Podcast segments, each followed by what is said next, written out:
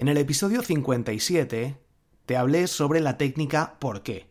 Y Fernando Álvarez del podcast Código Emprendedor me comentó lo siguiente. Con respecto a tu episodio de un minuto de hoy, lo de poner varios porqués en bucle es una técnica muy utilizada en coaching.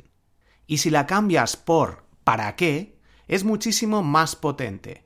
En determinados casos, el por qué te lleva a la justificación, y si la respuesta se centra en el para, no en el por, nos ayuda a profundizar mucho más en las motivaciones que nos han movido. Y de ahí que sea más profundo.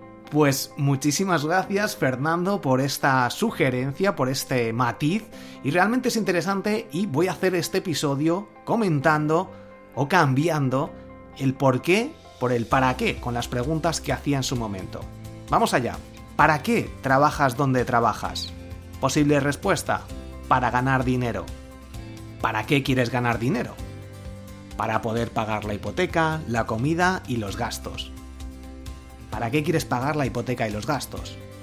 Para poder vivir bien. ¿Para qué quieres vivir bien? Para ofrecer un futuro a mis hijos y sentirme mejor conmigo mismo. ¿Para qué quieres ofrecer un futuro a tus hijos y quieres sentirte mejor? Para que sean felices. Hemos llegado a la misma conclusión que en el anterior ejemplo, pero sí que hay algunos matices distintos. Y en realidad vemos que no trabajamos para ganar dinero, sino para que nuestros hijos sean felices, como has visto en este ejemplo.